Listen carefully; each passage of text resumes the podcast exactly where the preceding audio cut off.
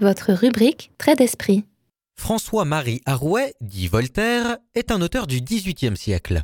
Éternelle figure de proue des Lumières, il place notamment l'homme au centre de sa réflexion sur Dieu, ce qui en fait un déiste humaniste. Et oui, je sais, ça recommence. Je vous assomme avec mes gros mots et ça ne fait que commencer. Je veux dire par déiste humaniste que cette particularité est la source d'un désaccord profond avec Leibniz, un autre philosophe qui théorise Dieu, j'y viens. En réalité, tous les deux s'attachent à répondre à la question pourquoi le mal existe-t-il si Dieu existe, qu'il est bon et tout-puissant? Impossible donc de rétorquer qu'il ne le peut pas puisqu'il est omnipotent, c'est-à-dire qu'il peut tout, ou qu'il ne le veut pas puisqu'il est bon et souffre de nos propres maux. C'est là que Leibniz intervient. Je vous la fais simple. Le philosophe allemand pense que Dieu a choisi que nous vivions dans le meilleur des mondes possibles, c'est-à-dire celui où le mal n'existe que pour justifier l'existence du bien. C'est tout sauf simple à comprendre, hein Peut-être une image sera plus parlante pour vous. Voyez ce qu'on appelle en philosophie chinoise le yin et le yang. Ce symbole représente une dualité, une binarité, une dichotomie, bref, deux termes qui à la fois s'opposent et se complètent. Revenons-en à Leibniz maintenant. De la même manière, le mal s'oppose au bien et le complète. Ainsi, on ne pourrait pas parler de bien sans présupposer que le mal existe. Et Voltaire dans tout ça parce que bon, c'est bien beau, mais mon sujet porte quand même sur ce Mister François-Marie Arouet au pseudonyme électrique. Eh bien, il s'en moque. Le déiste humaniste qu'il est, et oui, je reprends ces mots exprès, vous n'aviez qu'à suivre, réfléchit à Dieu différemment, de façon plus terre à terre, dirons-nous.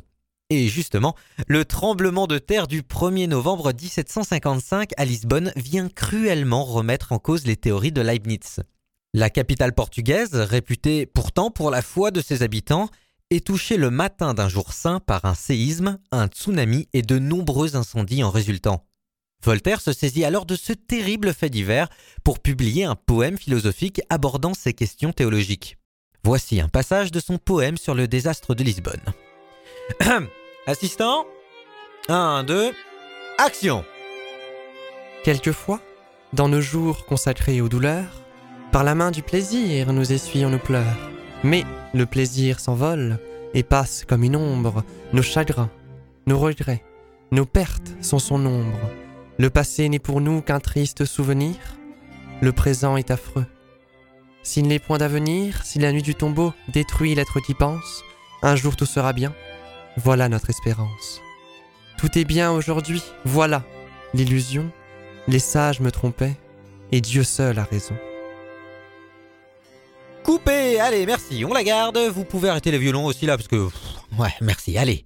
Donc, la citation est longue, essayons d'être synthétiques.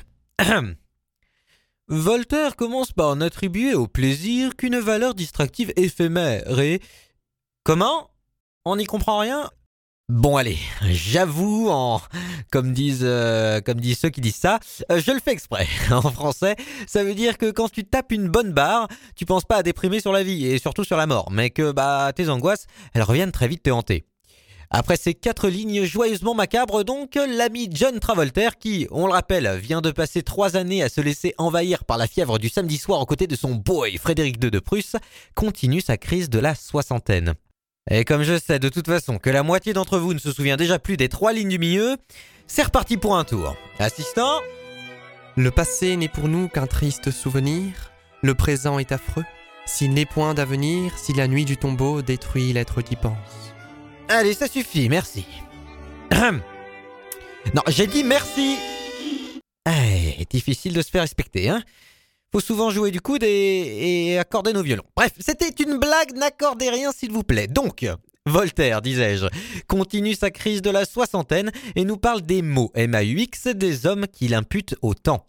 Un rythme ternaire parcourt son propos, ça veut dire que son idée s'exprime en trois parties. Primo, la nostalgie fait du passé un fardeau. Deuxio, la catastrophe de Lisbonne, qui est son présent bien qu'il est notre passé, rend son présent insoutenable. Et Thermotricio, le futur fait peur parce que c'est le futur et que le futur c'est la mort. Décidément, hein, c'est plus Voltaire là, c'est, c'est Voldemort. On arrive enfin bah, bah, à la fin avec les trois derniers vers. Hein. Euh, qu'est-ce qu'il est long ce poème sur le désastre de Lisbonne? Bon, courage, c'est bientôt fini. Pour vous comme pour moi d'ailleurs, je deviens fou. Et parce qu'on devient fou, on se réécoute les trois derniers vers. Assistant, c'est parti, fais péter les violons, fais-moi ça vite fait bien fait. Oui, bon, ça va. Un jour tout sera bien, voilà notre espérance. Tout est bien aujourd'hui, voilà l'illusion. Les sages me trompaient, et Dieu seul a raison. Stop Allez, c'est bon, tu peux dégager là, merci. Mais c'est pas bientôt fini, oui La casquette de ces conneries, hein Bon, alors, euh, oui, on arrive à la partie la plus intéressante de la citation, et oui, la guerise sur le sato, comme on dit, c'est le parallélisme de construction doublé d'un chiasme interne. Je crois que l'instant anti-sèche s'impose. Et maintenant, l'anti-sèche. Le parallélisme est défini dans le gradus comme une, je cite, correspondance de deux parties de l'énoncé qui est soulignée au moyen de reprises syntaxiques et rythmiques. Ouais, autrement dit, le style d'un énoncé est repris de manière à créer un écho dans la phrase, comme ici avec le présentatif Voilà notre espérance, voilà l'illusion. Le chiasme, en revanche, est ce qu'on pourrait appeler un parallélisme croisé. Et là, vous vous dites, mais qu'est-ce qui me baragouine le genou? Je suis pas encore sénile et je sais que deux droites parallèles ne peuvent pas se croiser. Merci, mon cher mathématicien du dimanche, mais comme disent les inconnus, c'était une image, une expression. Un chiasme, c'est une structure qui se répète, qui crée de l'écho, mais en inversant l'ordre des termes dans la phrase. Exactement comme quand Voltaire écrit Un jour tout sera bien, tout est bien aujourd'hui. C'était l'anti-sèche. Voilà, vous savez tout. C'était un long trait d'esprit, mais un trait d'esprit qui en valait la peine. Bah oui, vous avez appris plein de trucs là, non? La pensée de Leibniz, ce qu'est un déiste, un humaniste, un parallélisme, un chiasme. N'oubliez pas, Voltaire lui-même fait dire à son personnage Micromégas la chose suivante. Vous devez passer votre vie à aimer et à penser. C'est la véritable vie des esprits.